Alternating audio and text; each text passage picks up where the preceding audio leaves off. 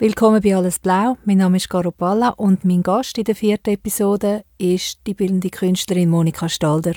Monika war am Karfreitag bei mir in der Sprecherkabine und wir haben uns tatsächlich stundenlang miteinander unterhalten. Ich habe das Gespräch jetzt aber auf eine zumutbare Länge gekürzt, von einer Stunde 15 Minuten. Das ist immer noch sehr lang und ich habe mir überlegt, ähm, ja, es hat einen grossen Block von etwa einer halben Stunde, wo Monika ihre Familiengeschichte erzählt, von ihren Eltern und auch ihren Großeltern. Ich habe mich jetzt aber bewusst äh, entschieden, den Block drinnen zu lassen. Äh, ich denke, es ist ja genau auch ein Vorteil vom Podcast, dass man überspringen kann. Und wer das nicht interessiert, der kann, wenn er merkt, uh, jetzt sind wir in der Familiengeschichte angelangt, der kann auf etwa die 40. Minute kumpen und dann äh, geht es weiter mit Kunst. ich habe gedacht, es ist jetzt einmal an der Zeit, Danke zu sagen, nach vier Episoden. Alles Blau Podcast wird nämlich mittlerweile unterstützt, und zwar von der Stiftung für Radio und Kultur Schweiz, der SRKS, von der Fachstelle Kultur Dalwil, wo ich geboren bin, von der Stiftung Netzetera Cultura und auch bedanken möchte ich mich ganz herzlich beim Andalus, wo mir Asyl gewährt in dieser Sprecherkabine.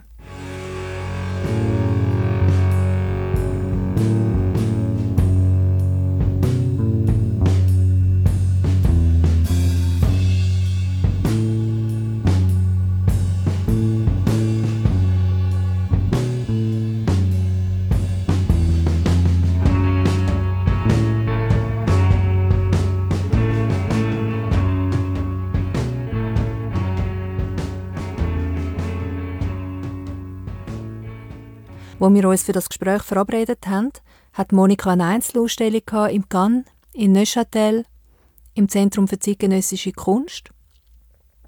Und in dieser Ausstellung hat sie Klangkünstler und Musiker eingeladen, die live performt haben, jeweils an den Wochenenden, Freitag, Samstag, Sonntag, Abend.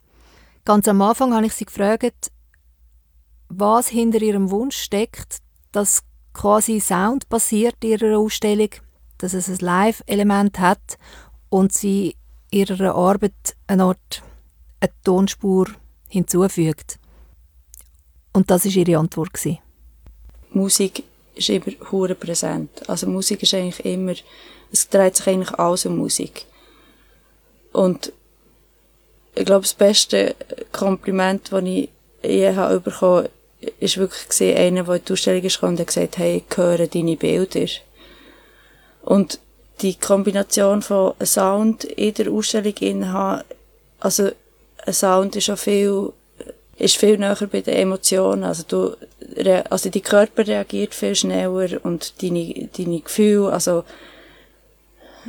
er, er äh, berührt einem einfach viel schneller.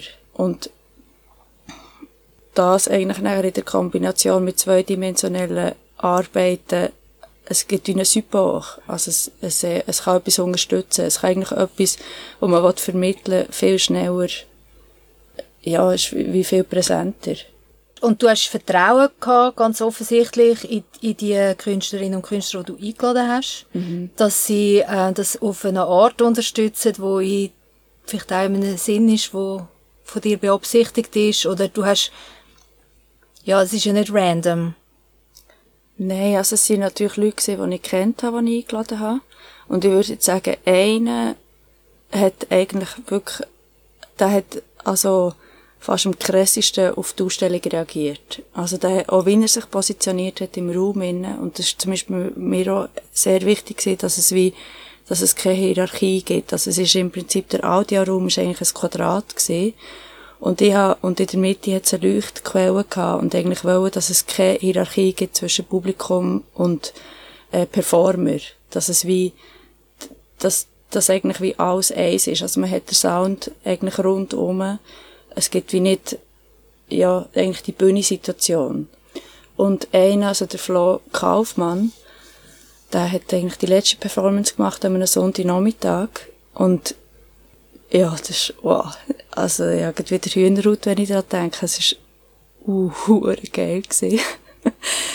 der hat wirklich, der hat sich eben auch, wie er sich positioniert hat, der ist eigentlich vor zwei Bildern hergeknäult, dass er am Boden war, also auf dem Teppich. Und hat dort seine Geräte ausbreitet gehabt und hat eigentlich äh, etwa 30, 40 Minuten lang, es ist nicht so lang gegangen, hat er Sound Healing gemacht. Und sie vielleicht etwa 20 Leute gekommen. Und der hat wirklich über Megahertzfrequenzen die unterschiedlich agieren zusammen, wo er hat spielen zwischen links und rechts und hat gewusst, dass der Körper äh, wie reagiert auf das und also der hat wirklich Sound Healing gemacht. Also Freunde von mir haben gefunden, hey, das müsste man eigentlich alle Wochen mal machen, um alle Organe wieder an den richtigen Ort herzubüscheln, mhm. durch die Frequenzen. Also es ist wirklich, es ist unentspannend gewesen. Und der macht aber auch andere Tests, wo er wie eigentlich Dissonanzen herstellt und schaut, wie lange das geht, bis die Leute rauslaufen. Durchdrehen, ja. oh, oder, oder flüchten. ja, weil es einfach wie zu krass ist für den Körper. Mhm. Und es ist aber, ich würde mal sagen, es ist so auf Brust-Herz-Höhe gewesen, wo er uns getroffen hat. Und sie waren alle total entspannt gewesen nachher. Also, es war super gewesen. Ure cool, wirklich. Woran liegt das, dass du ihn nicht in Zürich ausstellst? Äh, da fragst du die falsche Person.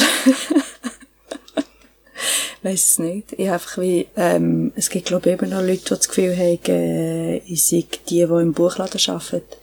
Also sobald du an einer Front bist, an einem Desk, wirst du gerade identifiziert mit dem.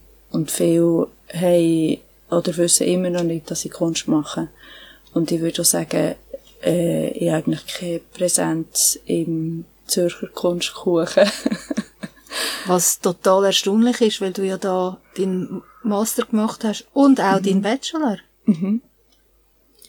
Ich denke manchmal, dass der, also dass man eingeladen wird an Ausstellungen, das ist doch oft sind das so wie Grüppli, die mhm. sich in der Schule kennenlernen mhm. dann formieren sich so Klicken und die fangen dann an ausstellen und die laden sich dann auch so ein gegenseitig mhm. ein und tun sich vielleicht zum Teil auch so ein Jöppli zuspielen und mhm. Äh, ja, das gibt's glaub extrem das, viel. Ja. Das gibt's schon, oder? Das gibt's ja. Aber du bist dort äh, nicht dabei? Ich bin dort irgendwie nicht dabei, nein. Ich bin auch mal, also, oder ein paar Mal so ziemlich ausgefragt worden, ja, mit wem das ich da zusammen arbeite. Wieso zum Abchecken, in welcher Clique das ich mich, oder in welcher Szene ich mich bewege. Und, äh, auch letzten Sommer hat mich aber gefragt, ja, bist du präsent in der Szene? Und ich dachte, was ist das für eine Frage? Welche Szene? Also, gibt's überhaupt, es gibt ja wie mehrere Szenen und vor allem auch in Zürich, aber ich bin glaube ich keiner drinnen. Und ich mich manchmal schon frage, ja, muss ich jetzt hören oder nicht? Oder wäre es gut, ich wäre drinnen, dann hätte ich vielleicht mehr Ausstellungen. Aber merke ich, ja, aber das sind ja gar nicht meine Freunde. Wer sind denn meine Freunde? Oder müsste ich mich mehr um meine Künstlerfreunde bemühen, um halt so mehr Zeit mit denen verbringen, für dass ich dann vielleicht auch mehr Ausstellungen hätte. Und merke, wie so, äh, nein, eigentlich in ihrer Szene innen sein, ähm, also, ich glaube, es wird wahnsinnig viel vereinfachen. Und ich merke auch, wenn ich an einer Vernissage oder eine Vernissage habe und es hat wie keine Künstlerfreunde rum, fühle ich mich wahnsinnig unsicher. Also fühlt man sich ein bisschen allein. Natürlich kommt die Familie und die Verwandten und äh, sonst vielleicht noch Freunde, aber eigentlich so eine Künstler Gruppe haben oder Bits haben, ist eigentlich cool schön. Ja, also es tut dem so ein bisschen, vielleicht auch ein bisschen bestätigen, drin, dass, ähm, dass man, äh, ja, auch zu einem gewissen Künstlerkreis gehört, vielleicht. Ja, aber ich denke, wenn du natürlich oft in anderen Städten ausstellst, dann mhm. ist das halt ein bisschen, ist also, dass deine Kollegen ja. äh, an deinem Wohnort, an deine mhm. Ausstellung kommen, das ist die Wahrscheinlichkeit mhm. doch noch einiges grösser, als wenn sie noch einen Zug nehmen Und anderthalb Stunden Zug ja. fahren, ja. Ja, ja und ich, ich, also ja. mir hat das eine Freundin schon gesagt, die in New York ausgestellt hat, dass es so dass, dass es so schade ist, dass einfach eben deine, mhm. dass du dich eigentlich nicht unterstützt fühlst. Auch wenn mhm. ganz, das kann pumpenvoll sein mit Leuten. Mhm. Aber du hast allein. kein bekanntes mhm. Gesicht und fühlst dich sehr, sehr allein. Mhm. Ja, das ist noch seltsam. Aber wiederum habe ich letztes Jahr ähm, einen Brief gelesen von der Agnes Martin, also so bezüglich auf Szenen. Und sie hat äh, in den 80er Jahren in Soho ausgestellt und hat ihrem Galeristen einen Brief geschrieben vor der Ausstellung und geschrieben, wie Angst sie hat vor dieser Ausstellung. Und dass sie ähm, vor allem Angst hat von diesen, von diesen Hipsters. Das war in den 80er Jahren, gewesen, haben gesagt, ja, und die, die, die marktgeilen Typen, und das sind nicht die, die in der Kunstausbildung sind, sondern die, die eben schon auf dem Markt sind und wahnsinnig im Ellbögeln sind und sie haben auch Angst vor denen und Angst vor dieser Ausstellung und Angst, dass sie scheitern. Und also, und, und sie beschreibt es so, wie sie die Szene eigentlich beobachtet und irgendwann sagt sie, ja, yeah, but you know, I don't want to be in this scene because a scene comes and a scene goes off. Und das habe ich hure schön gefunden und wahnsinnig so bestätigend, so, ja, ah ja, okay, nein, ich muss mich nicht bemühen, um irgend so eine Szene dabei zu sein. Weil es wie, ja, alles ändert sich und alles wandelt und ich glaube auch die Unabhängigkeit, dass man wie, ja, wie du vorhin auch erzählt hast, etwas allein machen und etwas allein durchziehen und etwas, also, wieso ist man im Atelier, wo man allein eigentlich äh, sich eine neue Welt erschafft. Und das macht hure Spass. Und natürlich ist es wie schön, man hat die Unterstützung von Freunden, eben, wo auch die Vernissage kommen. Oder, ja. ja. Aber so fix in Szenen drin sein, ich glaube, das, also vielleicht wäre mir irgendwann mal langweilig, immer mit der gleichen Zahl ausstellen. Weiß es nicht. Ja, sie hat das wie auch, denke ich jetzt, also dann ja auch radikalisiert und, mhm. und sich äh, immer mehr zurückgezogen. Mhm. Und ähm, lebt sie in Arizona oder Neumexiko. Aber, aber sie, sie hat im Südwesten ja. gelebt, ja. gell? Und ich habe nämlich an sie gedacht, als ich deine Arbeit angeschaut habe, mhm. dass ich wegen dem repetitiven mhm. und, und dem meditativen Aspekt, ähm, und, äh, auch an Tanne Darboven, habe ich mhm. auch müssen denken. Aber ich, ich, ich weiss jetzt nicht, also da gibt's, das sind, ist jetzt wirklich kein Zusammenhang, mhm. glaube ich, zwischen dem Wollen dazugehören und etwas, etwas repetitiv und, mhm. und machen und vielleicht auch fast ein bisschen rituell, äh, mhm. so die Arbeit wie ein bisschen ritualisieren. Mhm. Ich glaube, das sind wie zwei verschiedene ich Geschichten. Also, ja, und da bin ich ja wahnsinnig ambivalent. Also, ähm, dass ich im, die, was ich im Atelier mache, eigentlich viele Leute, glaube ich, auch eher erstaunt, wie ich sonst erscheine. Also, weil ich sehr, würde ich mal sagen, doch ein sehr gesellschaftlicher Mensch bin, also, und gern unter Leuten bin und mich dann oft wie einen jungen Hund fühle, wo, wo irgendwie, äh, schwänzelnd durch die Gegend läuft. aber einfach auch gerne unter Leuten bin. Und dann aber im Atelier, also da ich kann kein Atelier teilen mit jemandem. Also da muss ich allein sein. Und eben, und wahnsinnig, ähm, eigentlich auf mich bezogen oder auf die, Ar also auf die Arbeit bezogen. Nicht unbedingt auf mich, aber auf die Arbeit, ja. Und wo ist dein Atelier? Äh, also eigentlich, eigentlich habe ich gerade keins. Jetzt habe ich noch gerade eins bis noch Ende Monat an der Flühlenstrasse. Aber äh, sonst habe Zollstätte? Ich, ja. Mhm. Und, aber seit letztem Sommer habe ich alles eingelagert. Also es ist, äh, ich eigentlich äh, will, äh, mehr auf Mini-Residences gehen und weggehen und eigentlich kein Atelier haben, vor allem keine, keine Fixkosten auch und auch nach der Binz, also nach zwei Jahren äh, Binz-Stipendium habe ich gefunden, hey, das muss ein wahnsinnig guter Raum sein, ja, wenn ich in einen Raum reingehe und nicht einfach einen nehmen, dass ich einen habe. Und, aber dann, als ich bin eingeladen worden für ein Scan, habe ich gewusst, hey, ich muss einen Raum haben zum Produzieren. Und haben wir jetzt eigentlich... Dann hast du die Strasse gemietet. Ja, genau. ja. Du bist ja im Emmental aufgewachsen, mhm. in einem Bauernhaus aus dem 17. Jahrhundert. Ja. Hast du dort noch Sachen von dir? Leben deine Eltern jetzt noch dort? Mein Vater lebt noch dort, ja. Mhm. Und ha hast du noch Sachen dort gelagert? Ja, Kindersachen. Mhm. Spielzeug. Mhm. Schulbücher. Ich weiss nicht genau, was sonst noch alles. Ich glaube immer weniger, aber äh, es hat noch ein paar Sachen rum, ja wiederum die Spielsachen werden schon wieder gebraucht. Also, weil mein Vater vor zwei Jahren noch mal als Kind gemacht hat. Das heisst, ich muss es nicht unbedingt holen. Und es hat auch viel Platz. es ist riesig. Und er ist ein Sammler. Also wegschmeißen tut man nicht so viel. dort. Vielleicht habe ich das von dort, ja, dass ich so viel Zeug habe gesammelt die letzten paar Jahre. Und ist deine Mutter, lebt sie noch? Die lebt noch, ja. Und sie sind getrennt in dem Fall? Ja, vor 15 Jahren oder so. Mhm. Wo du schon weg bist Ja. von daheim. Mhm. Und deine Brüder, sind die älter oder jünger als du? Äh, Schwester und Brüder sind beide älter und grösser. Und glaubst du, dass sie bewusst gewartet haben mit der Trennung, bis ihr weg sind? Oder hat sich das erst angebahnt, nachdem die Kinder weg sind? Ähm, also ich bin die Erste gewesen, die weg ist. Mit ähm, 15 zuerst mal und dann bin ich mal ein Jahr noch zurückgekommen und dann mit 17. Und die, die Erste gewesen, die rausgezügelt ist. Also Genau, du bist ist. äh, als Au-pair, gell? Bist, oh nein, als, du bist als Nanny in die Westschweiz. Au pair, ja. Ja. Ja. Nein, ich bin mehr Putzfrau und Köchin als äh, Nanny. Okay. Ja, weil die Kinder, ich bin dann 15 gewesen und das älteste von den drei Kindern ist 12 gewesen.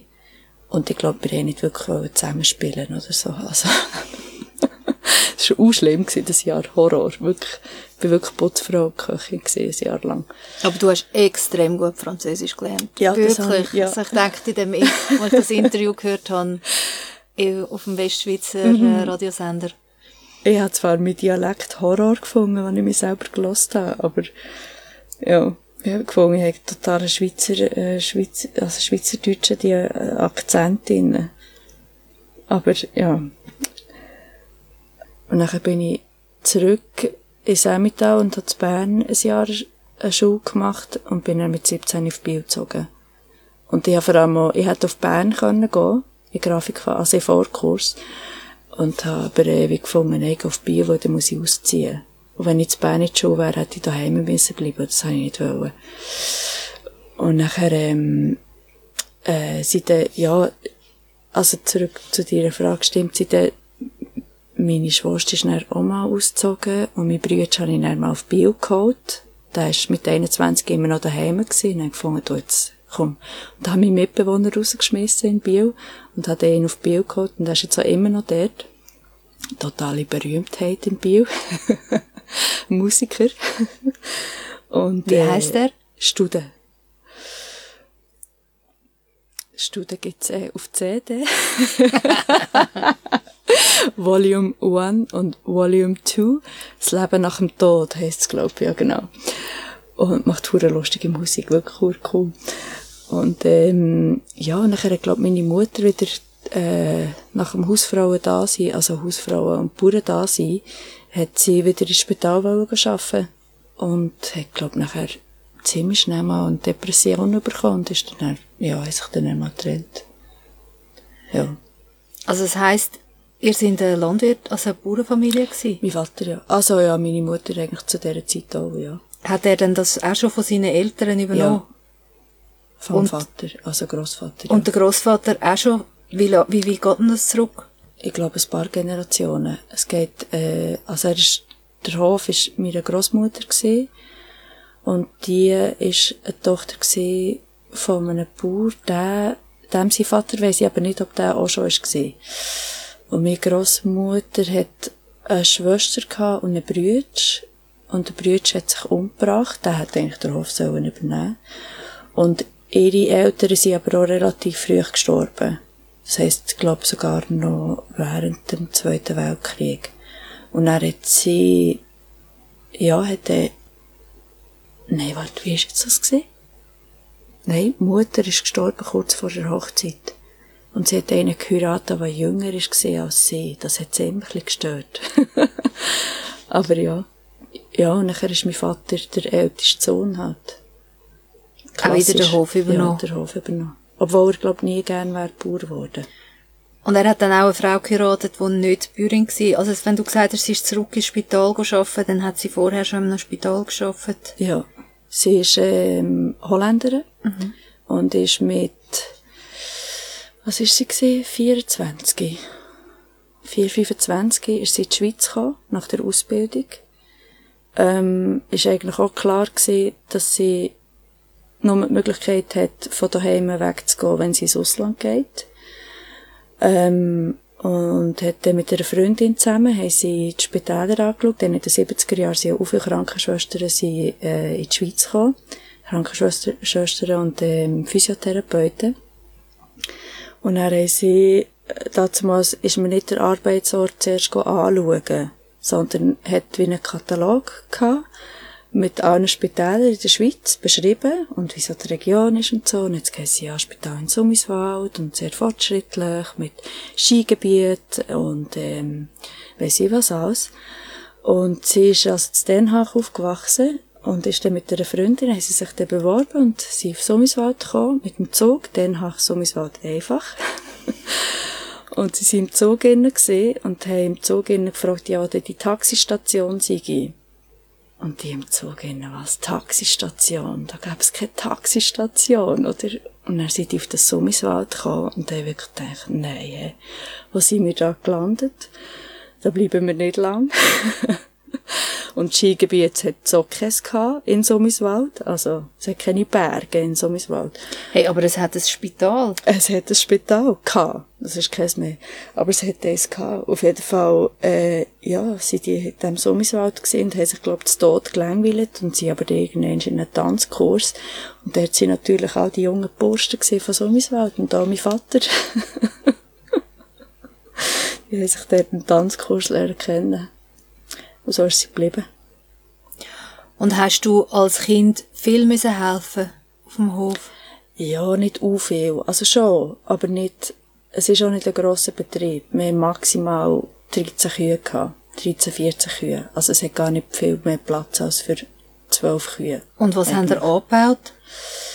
Eigentlich, man kann sagen, mein Vater ist dort urschlau, der hat alles angebaut, für das er nie Futter einkaufen für die Kühe. Also Mais oder, oder Mais, Gerste, Gras. ja. so. Ja, viel eigentlich richtigen Anbau für zum Verkaufen. Ja, da muss man einen Abnehmer haben. Aber ja, also mein Vater tut nicht so gerne erzählen und dann fragt man immer ein bisschen weniger. Weil wenn man dann mal etwas fragt oder mal ein Interesse zeigt, dann wird man eher zusammengeschissen, dass man das nicht weiss. Er ist eher so ein von dieser Gattung.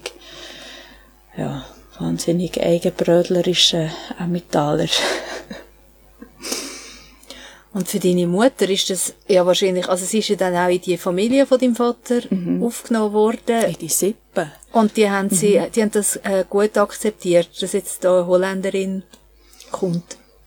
Mm, unterschiedlich. Aber, äh, also, eben, wenn ich sage Sippe, weil meine Großmutter und mein Großvater haben im Haus gewohnt.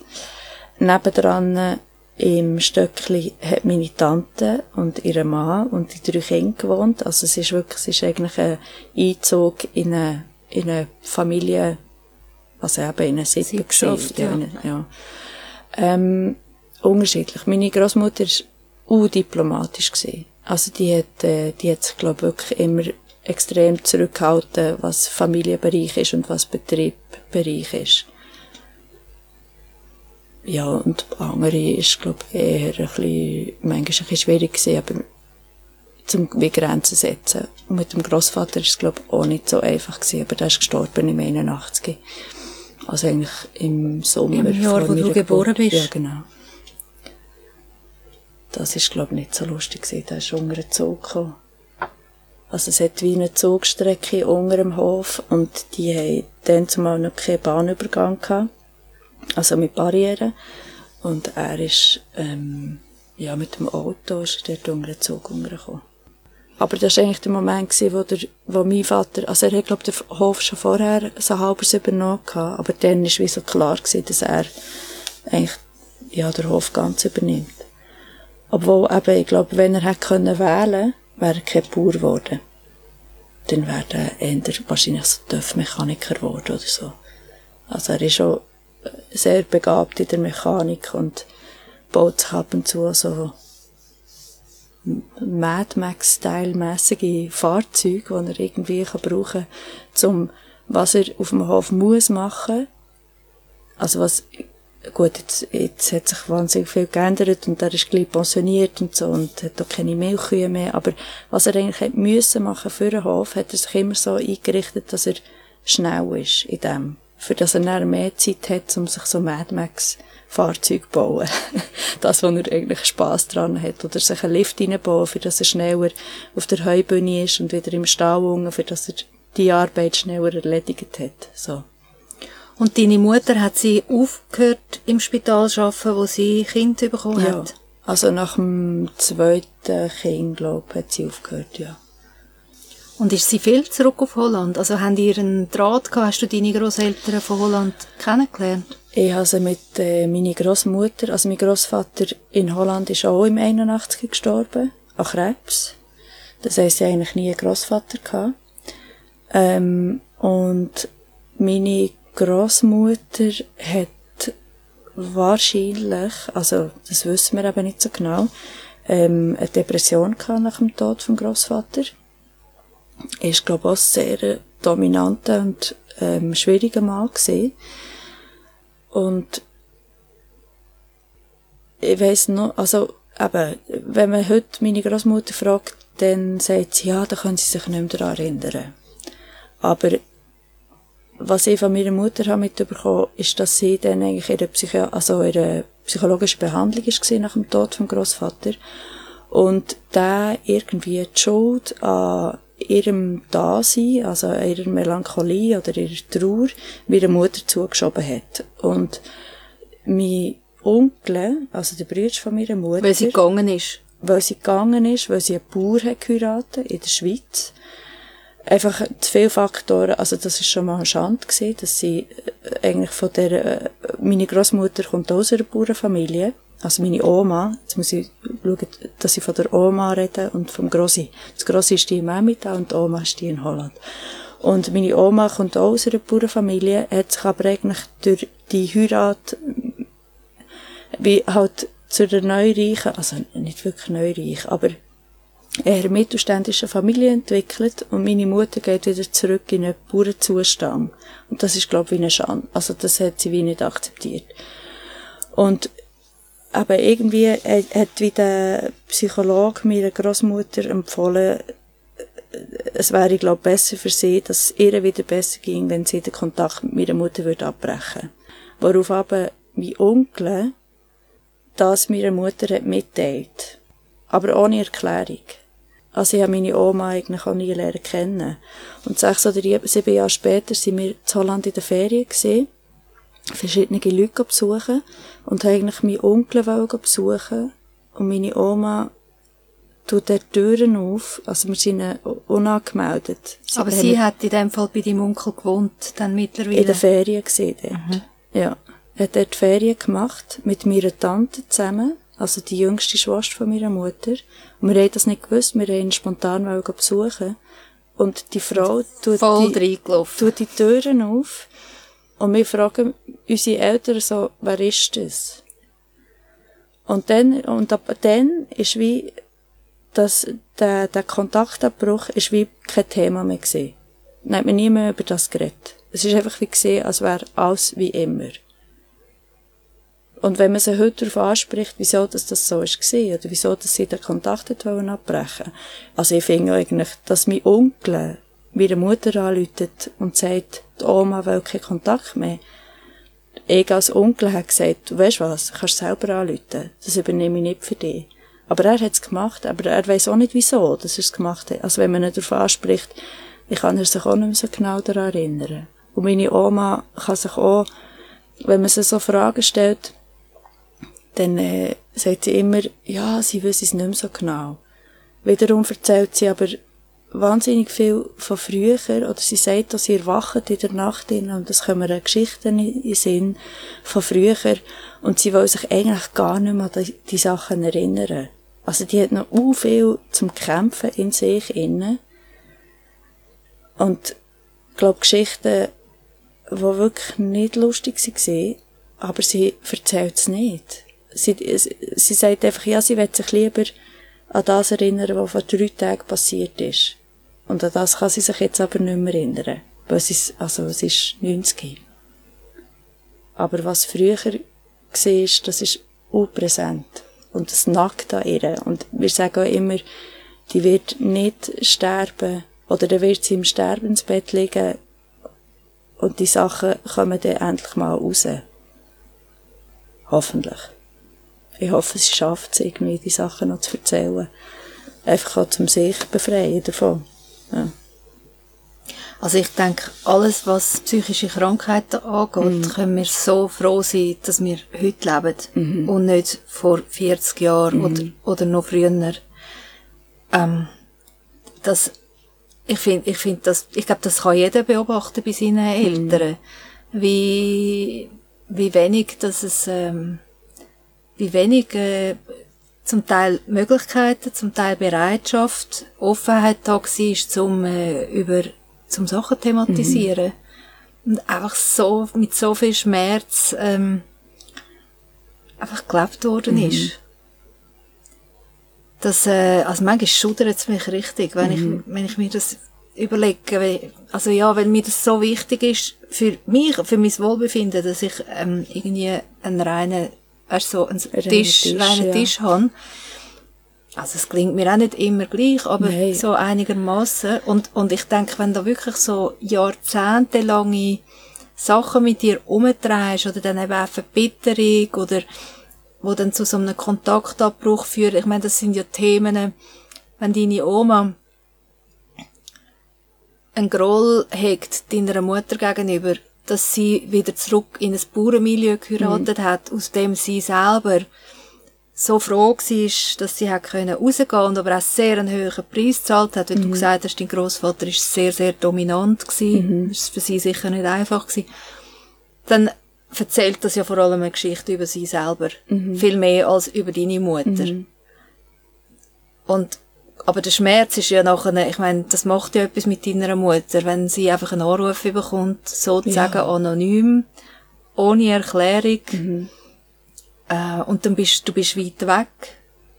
Du, du kannst nichts machen, du bist dem einfach ausgeliefert. Das ist, und, und das äh, über Jahre hinweg, das drehst du noch. Das, mhm. das tut so viel immer Schmerz perpetuieren, das finde ich wahnsinnig. Mhm. Und wenn du sagst, dass deine Mutter hat auch Depression gehabt, mhm. wie geht's ihr denn heute? Mm, eher stabil, kann man sagen.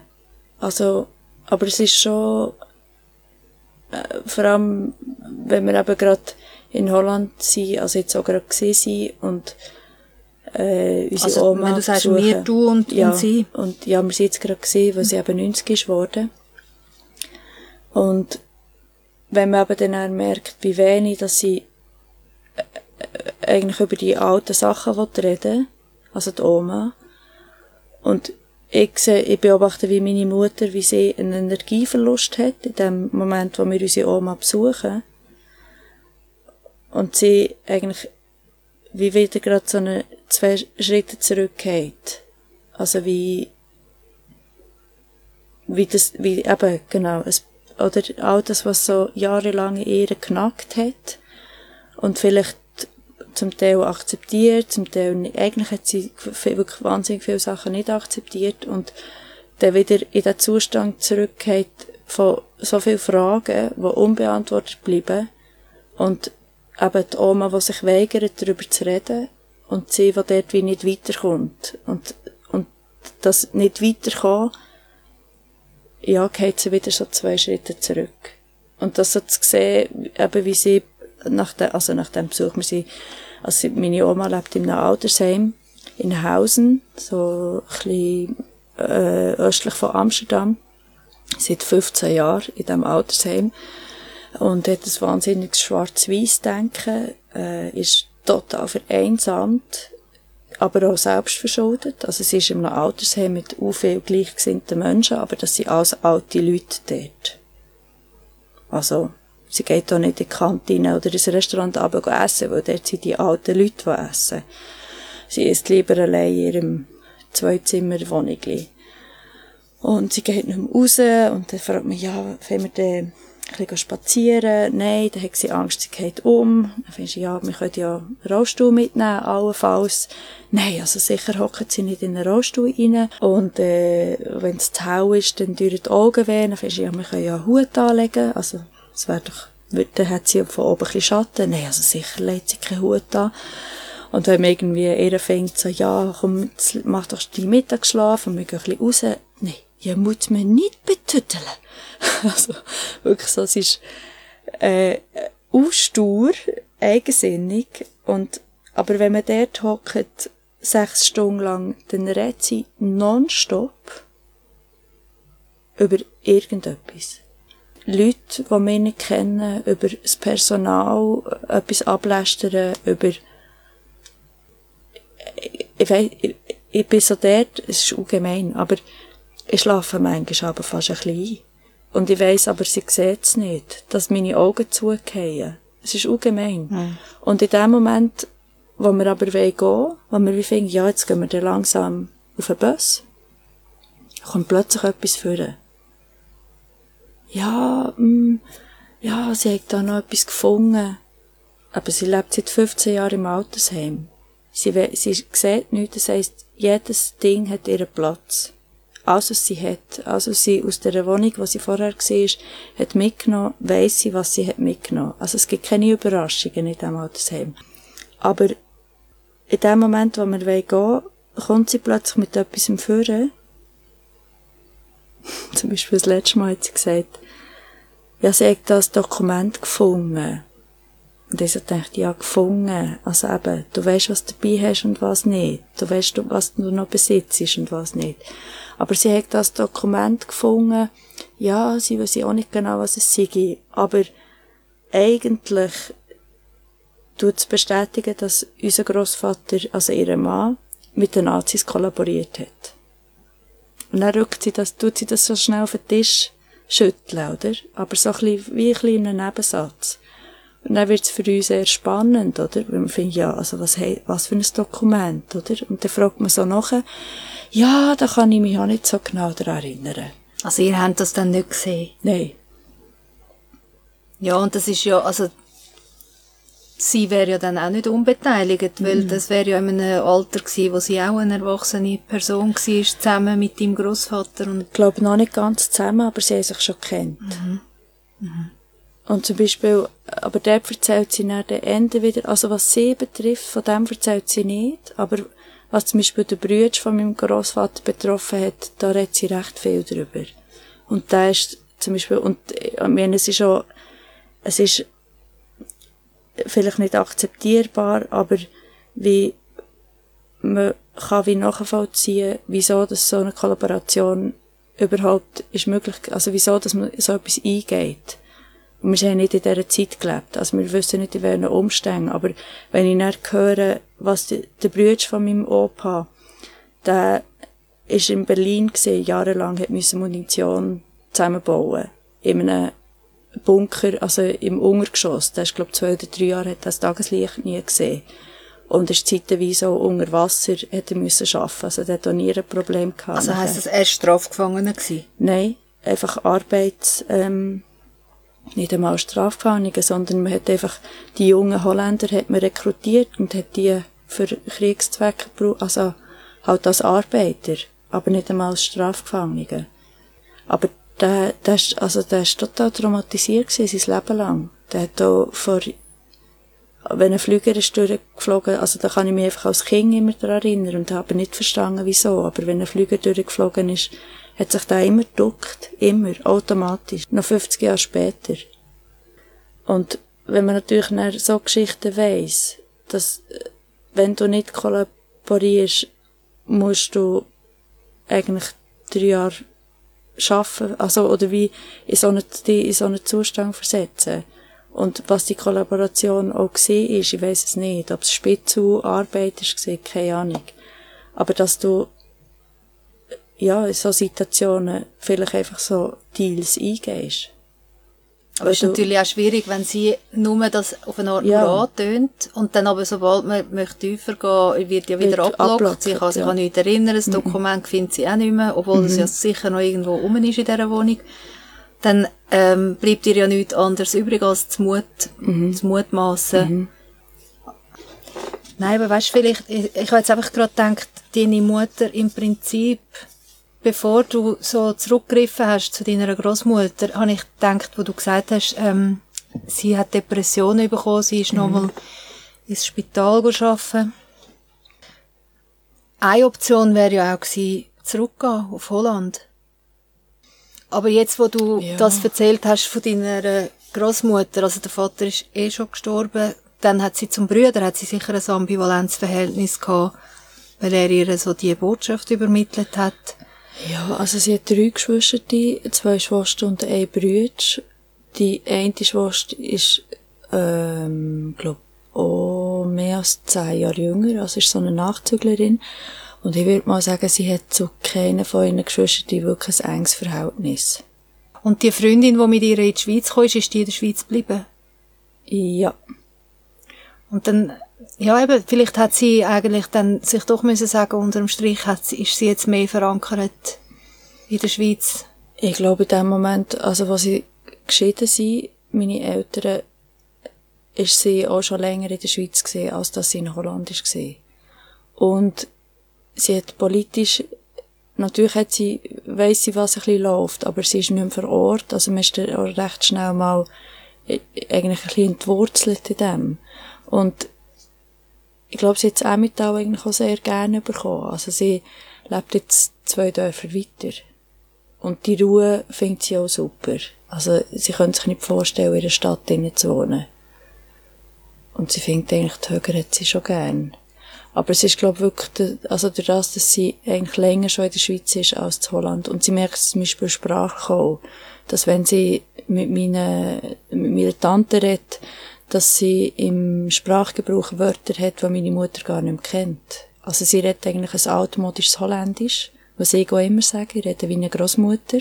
Sehr langsam und sehr anständig und Was ja, du von deiner. Mutter Ja. gelernt hast, ja. Und die Sprache hat sich natürlich auch weiterentwickelt oder auch einfach mit all, also mit der ganzen Veränderung sind Wörter dazugekommen, wo, ja, wenn man den noch gar nicht kennt hat. Und dass ich zum Beispiel in Holland studieren, ist für dich nie ein, eine Option. Also hast du das mal in Erwägung gezogen, in, der, in einer von der Kunsthochschulen in Amsterdam zu studieren? Ähm, Oder habe sonst ich- in einer anderen Stadt Ja, in Holland? also, äh, wenn, dann würde ich immer noch eigentlich auch gerne mal auf Rotterdam. Ich finde Rotterdam super. Einfach Hafenstadt. So das, das Rauchen, das Industrielle, also, immer wenn, fast immer, wenn ich zu Rotterdam bin, mache ich eine Hafenrundfahrt. Finde ich hure geil. Die, die Frachtschiffe und die Container, das ist wirklich, wow, super. Also, ich würde eigentlich gerne mal gehen studieren, ist wie nicht möglich gewesen, einfach weil ich keine Stutzen hatte.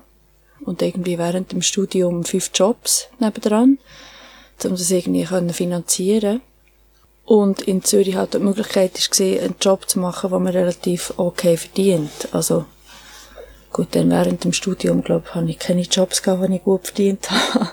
Aber ich würde, ich, würde eigentlich immer noch gerne, also irgendwann ist gehe ich auf Rotterdam. Für länger. Das würde ich auch gerne mal machen. Und seit fünf Jahren habe ich auch einen holländischen Pass. Also, das braucht man ja nicht unbedingt, aber es würde vielleicht gewisse Sachen vereinfachen. Also wie gesagt, ich habe überhaupt keinen Plan, gell? Aber Ja. zum Beispiel, du, wir haben ja schon mal angesprochen, dass du recht lang studiert hast. Und dort ähm, nimmt es mich vielleicht Wunder in deiner künstlerischen Entwicklung. Also deine Eltern sind nicht künstlerisch tätig gewesen. Und ein bisschen habe ich rausgespürt, wo du von deinem Vater erzählt hast, dass er eben so Tüftleradern gehabt hat. Das gibt dir äh, etwas mit.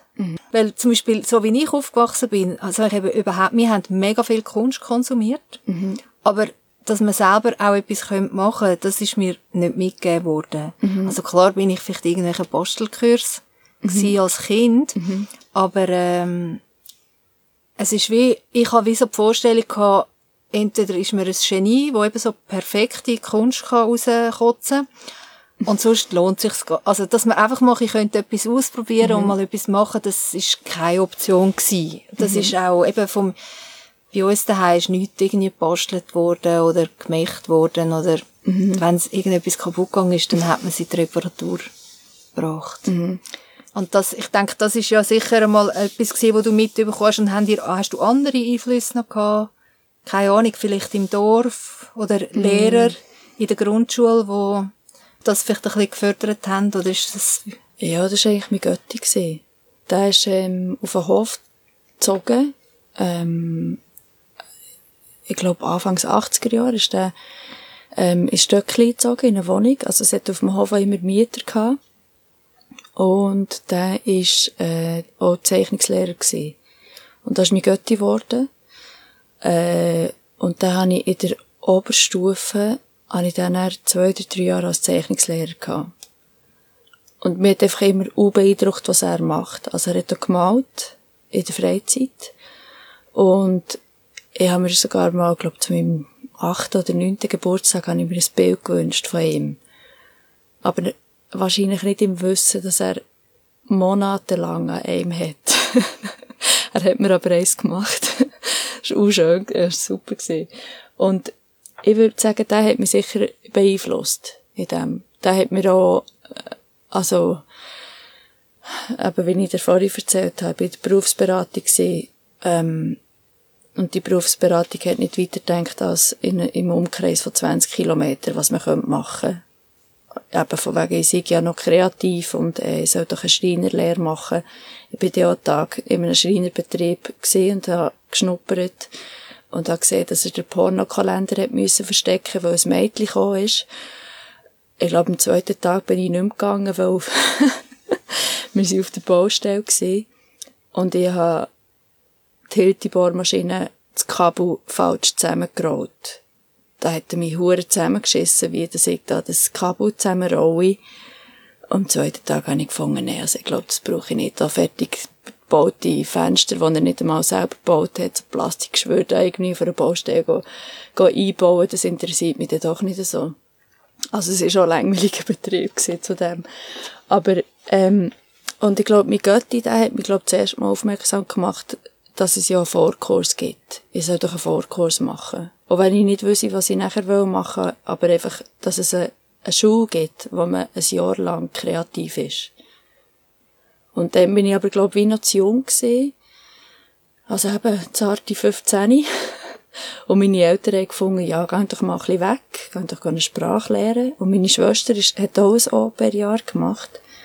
Und dann habe ich gefunden, ja, ist gut, ja, dann gehe ich halt ins Welschen. Ich glaube, wie, keine Ambitionen auf irgendetwas. Und bin dann bei dem, wieder in einem Bauernbetrieb, aber in einem Weinbauernbetrieb gelandet, in einem Dorf mit 330 Einwohnern. Und ich bin ja schon von einem Dorf gekommen, zwar mit 6000 Einwohnern, aber wieder in einem Dorf innen. Habe mich zu Tod wild und eben mit Kindern, die viel zu gross waren, als dass wir einander irgendwie noch Braucht hätte. Braucht ja. Und dann bin ich immer auf Lausanne ausgegangen. Ich glaube, auch viel gekifft in dieser Zeit. und habe mich nachher beworben für Vorkurs, bin aber nicht reingekommen. Und dann habe ich ein Zwischenjahr gemacht in Bern. So wie ein zehntes Schuljahr. Und dort habe ich eine Freundin lernen kennen, wo ich immer noch befreundet bin. Und zusammen sind wir dort die Schule in Bio anschauen. Und dann war klar, dort wollte ich her. Und dann so im Verlauf der Ausbildung, also du hast gesagt, du hast auch immer viel geschafft. Vielleicht hast du auch darum so lange studiert, weil du immer so viel noch geschafft hast nebenbei. Was ja. hast du denn zum Beispiel für Jobs gehabt? Ich weiss, zeitweise es fünf gesehen. Am Mittwoch bin ich auf Bio in einem Jugendtreff arbeiten. Mit 95% Jungs. 99% aus dem Balkan. Äh, das, war schon ziemlich Challenge gewesen, aber irgendwie noch lustig. Am Samstag bin ich auf Bio in ein Restaurant, in die Küche arbeiten. Am Sonntagmorgen habe ich im Buchladen gearbeitet. Und am Abend bin ich in Zürich in ein Restaurant arbeiten, in Küche. Irgendwie so. Und nachher habe ich, glaube ich, noch einen anderen Job gehabt, aber den weiss ich nicht mehr. Ich habe es mal erzählt. Also, zeitlang waren es fünf, gewesen, ja. Aber es ist, äh, und die Energie hat irgendwie gelenkt. Also das ist mir heute total unerklärlich, das könnte ich glaube nicht mehr, aber dann ist es gegangen. Es hat einfach müssen gehen. Wo Stipendien habe ich keine bekommen. Da hat es geheißen, ähm, ja, mein Vater hat ja Land. Und ich so, ja, aber, also, Land. Also, aber er hat kein Geld. Ja, aber, der hat ja Land. Und ich so, ja, aber, äh, ob er das soll eine Kuh verkaufen, um mich zu unterstützen, oder was? Und dann hat es geheißen, ja, ich kann mein Studium abbrechen, wenn ich es nicht finanzieren kann. So. Und meine Mutter hat dann schon 100% IV gehabt. Also es ist wie, ja. Aber was du vorher gesagt hast, dass du ähm, dass vielleicht die Leute zum Teil dich wahrgenommen haben als die, die im Buchladen arbeiten. Mhm. Das finde ich irgendwie merkwürdig, weil ja die meisten Leute noch etwas arbeiten. Oder mhm. eben zum Beispiel Barkeeper sind doch mhm. ganz viele oder im Service. Mhm. Viel, also ich, ich kenne immer noch viele Künstler, die im Service mhm. arbeiten. Ja, weil es ist auch ein extrem ehrlicher Job. Also wenn man nicht noch zwischenmenschliche Probleme hat im Team inne, dann ist es ein Job, man geht, man serviert, oder eben man kocht, man bereitet zu, man schickt, es wird gegessen oder nicht, man wischt ab, putzt und geht heim. Also es ist wahnsinnig direkt, ehrlich, und es bleibt eigentlich wie nichts haften. Ausser eben, es ist im Team, gibt es zwischenmenschliche Sachen, die man mit heimnimmt. Und meistens muss man noch nach dem Arbeiten, wenn man so auf Adrenalin ist, gesehen, zwei Stunden runterfahren. Hat der Rest gehen. ja. ja, darum sind alle, die im Gastro arbeiten, irgendwie Alkoholiker, weil einfach jeder irgendwie muss oben runterfahren, nach dem Arbeiten. Aber ich habe eigentlich immer, also ich habe sechs Jahre in Küche gearbeitet und das, und drei verschiedene Betriebe, meistens eigentlich in reinen Frauenteams, lustigerweise. Ähm, und habe es eigentlich immer auch gern gemacht geschwitzt wie die Sau, einfach, was wirklich Stress ist. Aber, aber wenn es Zwischenmenschliche nicht ist dann ist es wirklich ein unehrlicher Job gefunden. Und in welchen Küchen hast du geschafft, wo Frauenbetriebe sind? Ähm, das ist das Hotel Lindeneck in Biel. Ist immer noch Hotelbetrieb und auch Restaurant. Und ähm, im Maruzella, das ist auch in Biel, Dort hat es einen Hahn im Korb gehabt, der Chef. und nachher noch in der Alpenrose in Zürich. Mhm. In deiner Biografie steht, dass du in Zürich und in Biel lebst. Mhm. Wie muss man sich das vorstellen? Hast du zwei Wohnungen? Nein, kann ich, nein, habe ich leider nicht. mm, ich bin, also, als ich auf Biel bekam und Vorkurs und Fachkurs gemacht habe, bin ich schlussendlich bin ich fast zehn Jahre zu Bio geblieben. Ich würde sagen, ich bin noch emotional sehr verbunden mit Bio. Ich stehe eben in dieser Region eigentlich auch noch mehr aus als in Zürich. Ich bin immer wieder hin und her gerissen, ob ich wieder zurück soll. Also zurück, oder ich bin, ich sage immer, es ist meine Wahlheimat. Ich fühle mich extrem wohl zu Bio. Es ist auch, es ist immer ein bisschen wie ein Heimkommen, wenn ich dort bin. Die Leute sind extrem entspannt. Extrem unkompliziert. Natürlich hat, es so Küchen und Szenen, die ich vielleicht ein bisschen weniger extrem sehe wie in Zürich. Aber es gibt es auch. Und es gibt auch sture Köpfe und Leute, die andere Leute meiden und so, so Intrigengeschichten, keine Ahnung, es gibt es überall. Aber es ist einfach, es ist klein, es ist irgendwie übersichtlich obwohl ich auch immer wieder neue Sachen entdecke. Ja, und ich bin, also meine Teil oder ein Teil von meiner Familie lebt dort. Und mein Götti-Bub ist dort. Also ich, ich bin wie, ich bin auch viel dort. Ich habe mehrere Schlafplätze dort. Aber keine eigene Wohnung. Ja. und ich sage auch immer, also wenn ich dort einen Raum würde finden, wo mir entspricht und wo, ich, wo zahlbar ist, wo irgendwie auch zu verbinden wäre mit einem Job in Zürich, dann würde ich wieder gehen. Aber im Bio gibt es einfach keine Jobs. Also, es gibt keine Freelance-Jobs, wie was ich hier das Glück habe, dass ich einfach ab und zu immer wieder für irgendjemanden arbeiten kann. Und ich glaube, das ist, das Glück habe ich auch, weil man irgendwie präsent ist. Also sobald man weg ist, ist man vergessen. Und sobald man irgendwo ist und sagt, oh hey, ich brauche im Fall nächste Woche jemanden für einen Aufbau, hast Zeit, dann ist man wie von diesem Radar. Und ich habe das Gefühl, wenn ich auf Bio gehe, dann wäre ich nicht mehr auf diesem Radar.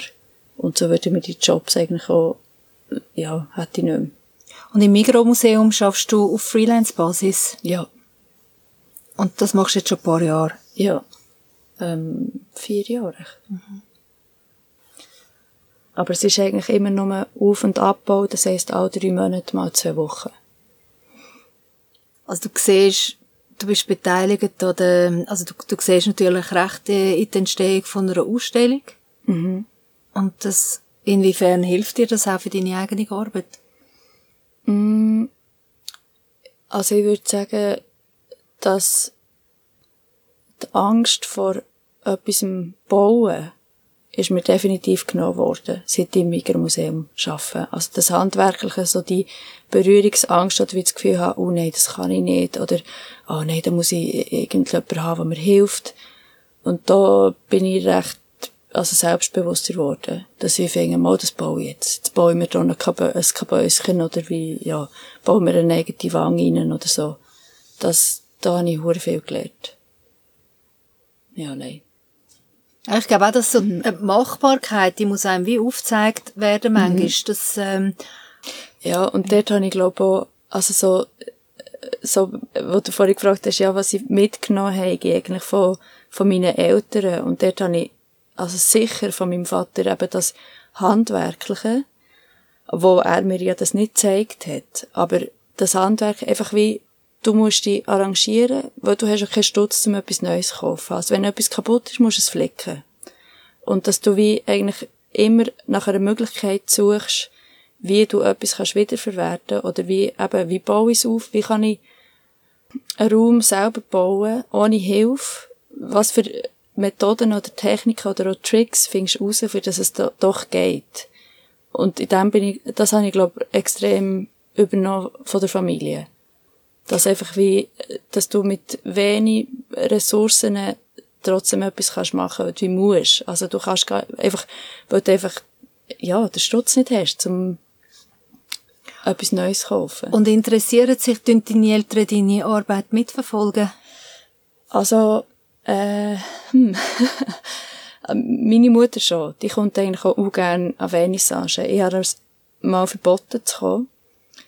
Warum? Weil, ähm, Vernissage ist Arbeiten. Also es ist, es ist streng.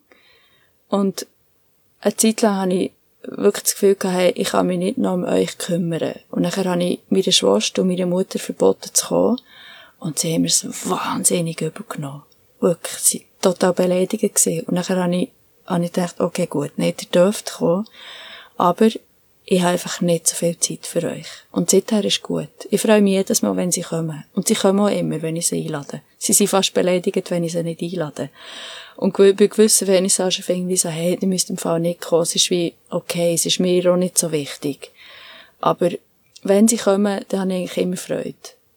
Und sie wissen jetzt so, dass sie nicht die ganze Aufmerksamkeit von mir überkommen, wenn sie kommen. Und das ist wie okay. Und der Vater, bei dem ist es ein bisschen schwierig. Der war das letzte Mal an einer Vernissage gesehen, im Helmhaus, in einer Gruppenausstellung, ist er mit seiner Freundin gekommen. Und ich kann es wirklich nicht anders beschreiben, aber er hat sich benommen, wie wenn man einen alten Emmentaler Hund in einen fremden Zwinger reingeht.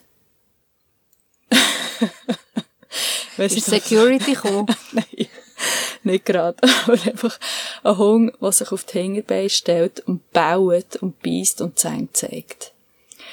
Also, es ist, ja, äh, weißer Raum, weißer Boden, alles unbekannt, er kennt nichts, er versteht nichts und baut einfach mal. Etwa so war es bis er dann mal ein Gläschen Wein hat bekommen, das war gut. Aber natürlich ist das Buffet erst aufgestellt worden nach der Ansprache. Und vorher hat er mich terrorisiert. da habe ich gefunden, der kommt nie mehr, nie mehr. mhm. Das war auch schlimm wirklich. Und dort hätte ich zum Beispiel gerne so eine, einen Freundeskreis um mich herum gehabt, der mich einfach hat genommen und wie gefunden, hey, ich sitze, lass deine, dein Vater da ein bisschen toben und dann kann jetzt da ein bisschen umbauen. wir gehen jetzt zusammen ein bisschen dort rüber und schauen etwas anderes an und dann ist dann wieder gut. Aber dann in dem Moment ist einfach wie niemand rum gewesen. Ja, das ist, wow, das war hardcore gewesen. Und wenn du über deine Arbeit nachdenkst oder auch, auch so ein bisschen zurückschaust, wie, wie sich die entwickelt hat, mhm. was, ähm, was fällt dir da auf oder ja, was sind so deine Beobachtungen? Mhm. Weil vieles wird einem ja mhm. wirklich erst bewusst nach ein paar Jahren. Nach ein paar Jahren, ja. Ich glaube, es reduziert sich immer mehr. Also, es hat äh, der ja, Aspekt von der Repetition, merke ich, das wie so extrem präsent. aber auch, dass sich eigentlich Flächen immer mehr reduzieren. Also es ist wie, hm, äh, ich finde jetzt gerade keine Und gibt's da, äh, findet dann gleichzeitig eine Kompensierung statt, vielleicht durch mehr, dass vielleicht Flächen mehr aufgeladen sind, oder, oder? Ja, bei den letzten Arbeiten sind die Flächen eigentlich, also wie intensiver behandelt gesehen. Oder wie so länger, mehr Zeit in ihrer, ihrer Fläche. Was man vielleicht gar nicht unbedingt sieht.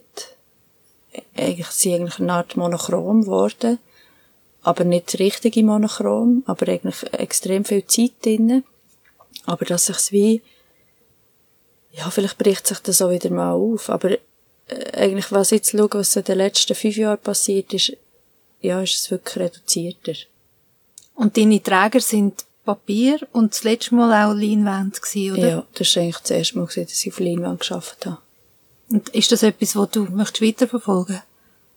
Ja, es hat sich auch total natürlich angefühlt. Es ist auch schräg gewesen. Also es ist, es sind eigentlich die gleichen, äh, also ich, ich arbeite ja immer auf A4.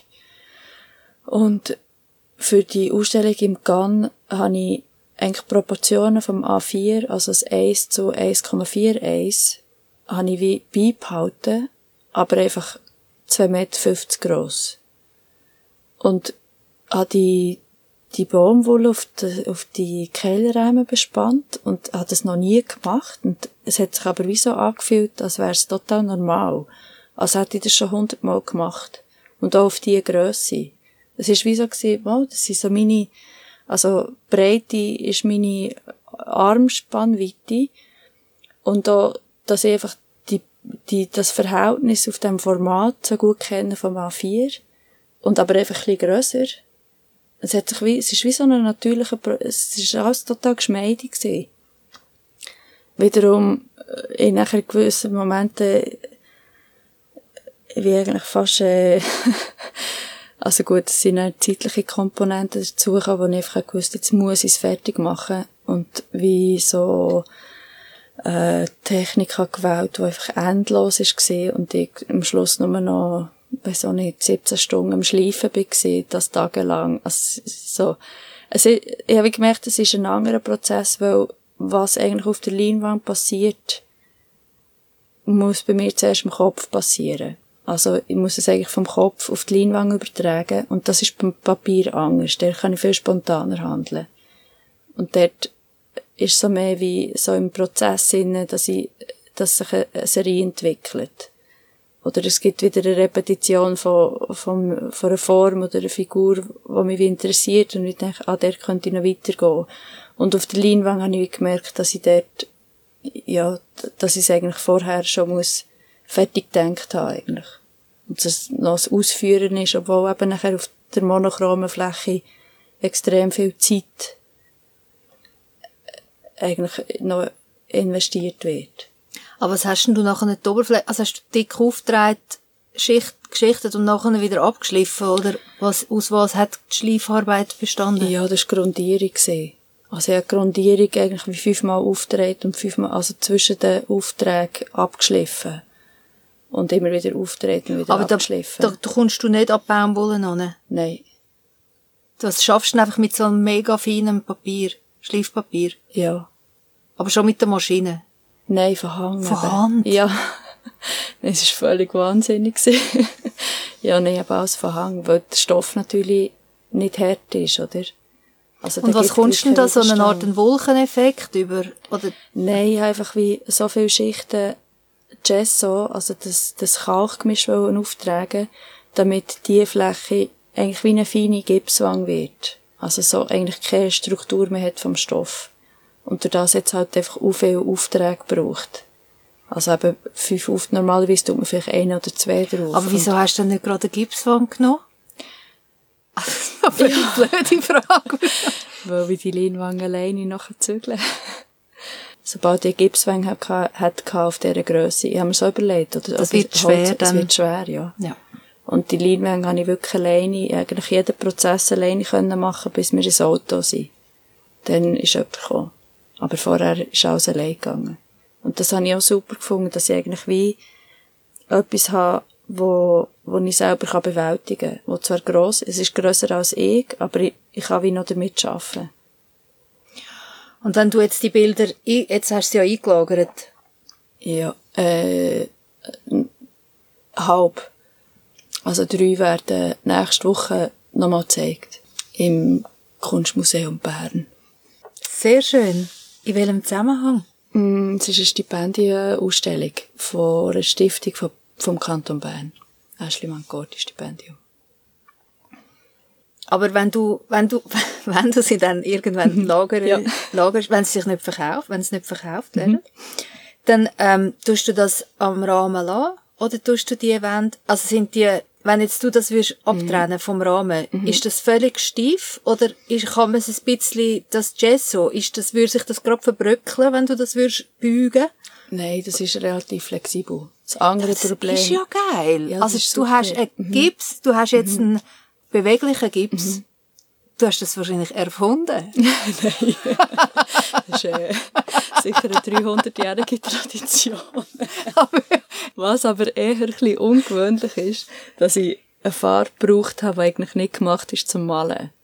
Also die trocknet hoffentlich irgendein aber sie ist noch nicht trocken. Was ja. ist es denn für Farbe?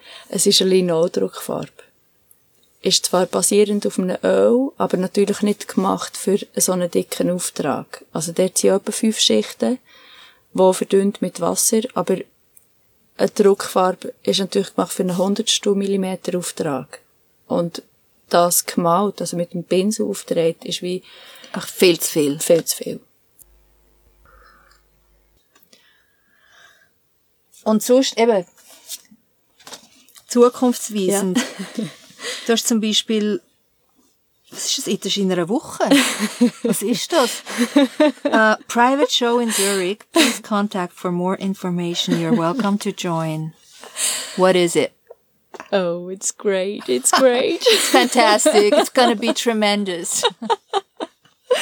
the best private show ever. Best. Best ever, in the world. Ever. Best showroom ever. The greatest, biggest, Showroom in Zurich. ähm, ich habe natürlich gehofft, dass wenn ich das so schreibe, dass sich vielleicht jemand meldet. Aber niemand. ähm, nein, es ist, äh, ich habe, also, ich habe eigentlich auch, nachdem ich, ähm, ja, doch eigentlich eine kleine eine Postdepression geschoben habe nach der Ausstellung in Neuenburg, ähm, und eben zum Teil Leute vermisst habe, habe ich mir auch, äh, also, wirklich, aber das ist, das ist, äh, nicht, äh, das ist eigentlich nur für mich gewesen, aber für das ich nicht an die denke, die nicht gekommen sind, habe ich eine Liste gemacht mit denen, die gekommen sind, um einfach wirklich auch dankbar sein für die, die gekommen sind. Dankbarkeitsliste. Ja, eine Dankbarkeitsliste, genau. Bist du selber auf das gekommen? Oder hat dir das mal jemand ich glaube, so als Tool? Ja, das ist halt immer so, man denkt mehr, wenn man eine Kritik bekommt, denkt man fester an die Kritik als an das Lob, das man gleichzeitig hat bekommen. Also habe ich gedacht, nein, ich muss etwas Positives wie behalten. Also danke all denen, die gekommen sind. Und, und da wirklich so Liste gefühlt, so, hey, wow, und der ist ja auch gekommen. Und stimmt, da sind ja schon auch Leute von Zürich gekommen und so. Aber ich habe einfach gemerkt, manchmal, wie frustrierend dass das so kann sein, dass man ähm, eine Ausstellung organisiert oder auch sonst Sachen organisiert. Das kann eine Bar sein oder, oder ein Konzert, aber dass, dass man manchmal auch traurig ist über all die Leute, die nicht gekommen sind. Und also die Ausstellung nächste Woche, es ist, es ist wirklich, der Raum ist drei auf drei Meter groß. Es ist wahnsinnig klein. Aber ich habe wie neue Arbeiten gemacht jetzt in diesem Atelier und habe gefunden, bevor äh, äh, bevor ich die einlagere, würde ich eigentlich die gerne ein paar Leute zeigen. Und habe nicht wirklich eine Ausstellung machen oder wie im Atelier so Open Studio mäßig habe ich auch gefunden, ja, das ist ein, ein komischer Ort und so. Und, ähm, und da und habe ich gefunden, nein, es ist eigentlich gut, die zu isolieren, in einen neutraleren Raum hineinzunehmen, wo ich keine emotionale Verbindung damit habe oder noch nicht. Und ich lade die Leute aber wie direkt ein. Und sage ihnen, also wirklich, liebe Caro, hast du, würdest du am 21. April zwischen Mittag um 12 Uhr und am Abend um 8 Uhr ähm, vorbeikommen, um mir neue Arbeiten anzuschauen? Es würde mich aufreuen. ich will. Gut, bist herzlich willkommen.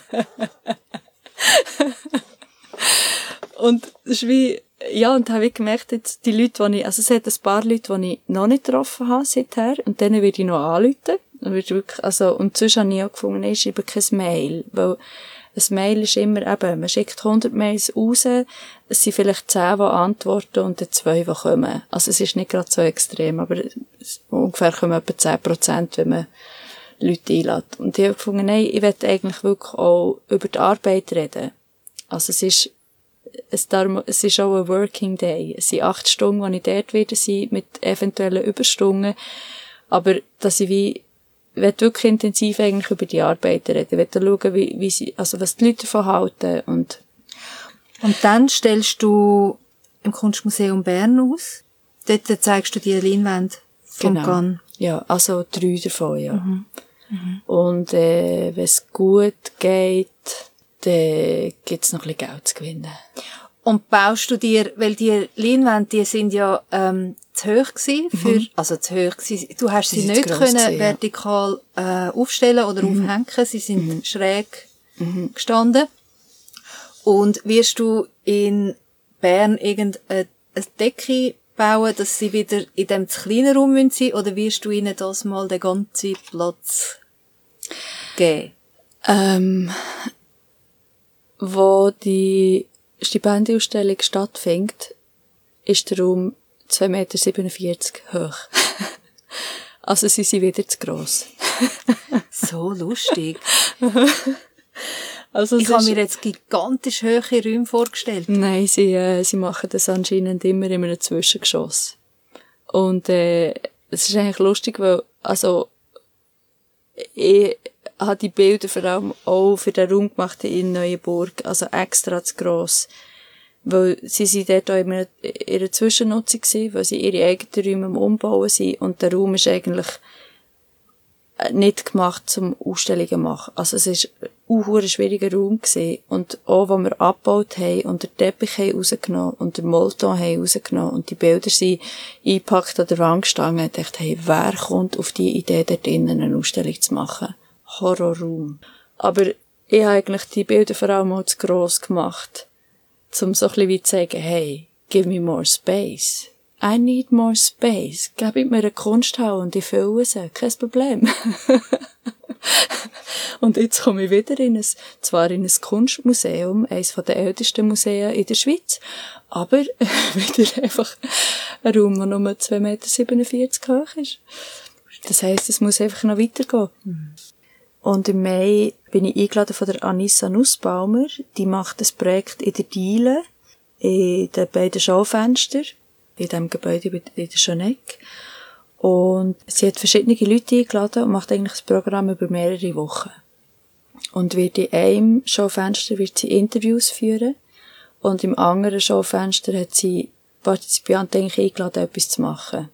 Und ich bin aber dann gar nicht da. Und wir machen jetzt, übernächste Woche machen wir das Interview, also wir nehmen es auf.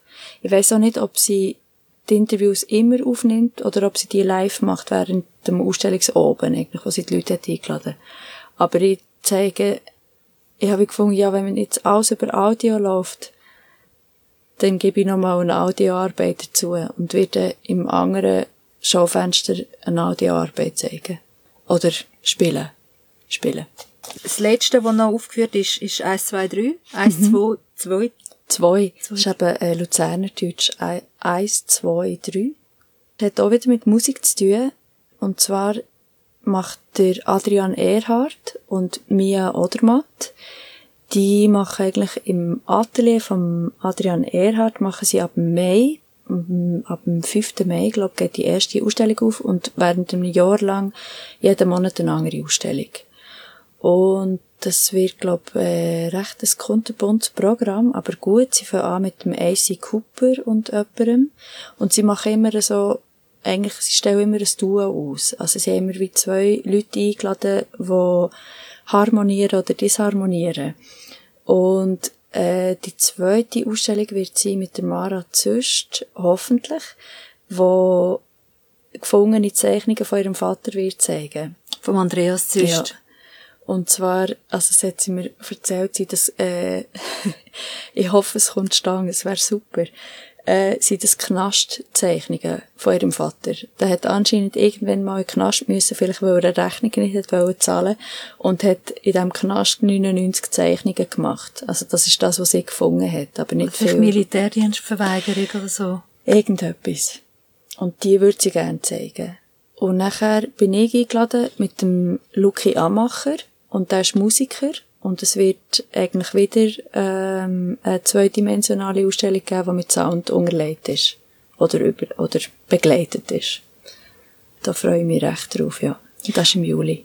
Und die Paarungen, die haben Mia und Adrian ähm, festgelegt? Äh, Vorgeschlagen und wir beide haben es super gefunden. Also, ja, wir sind beide gerade darauf eingestiegen. Super, ja. das klingt sehr interessant. Mhm. Freue mich drauf.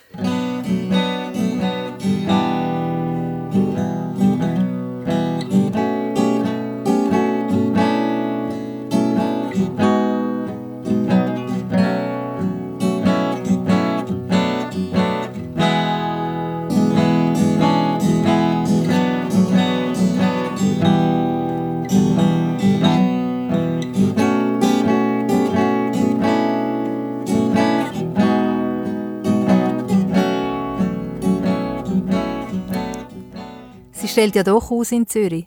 Mittlerweile ist 30. April. Der Showroom hat tatsächlich stattgefunden am 21. April.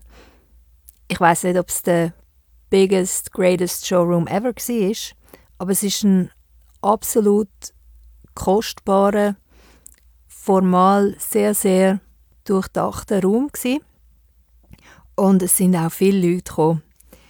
Äh, vielleicht so viel zu dem.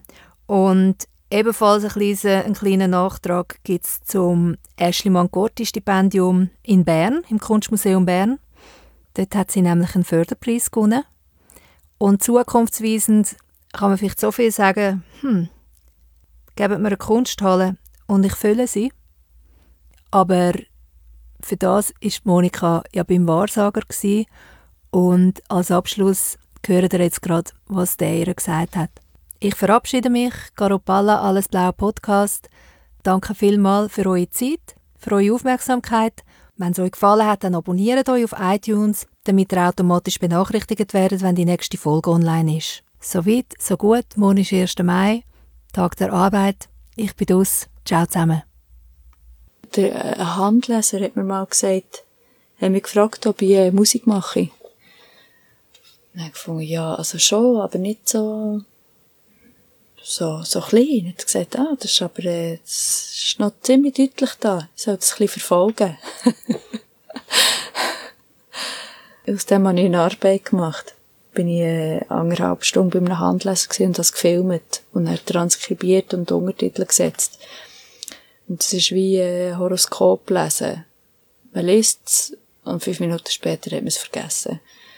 Und aber durch das, dass ich das transkribiert habe und wie ich mich so lange mit dem Text befasst habe, was er mir alles erzählt hat über meine Hänge, sind gewisse Sachen geblieben.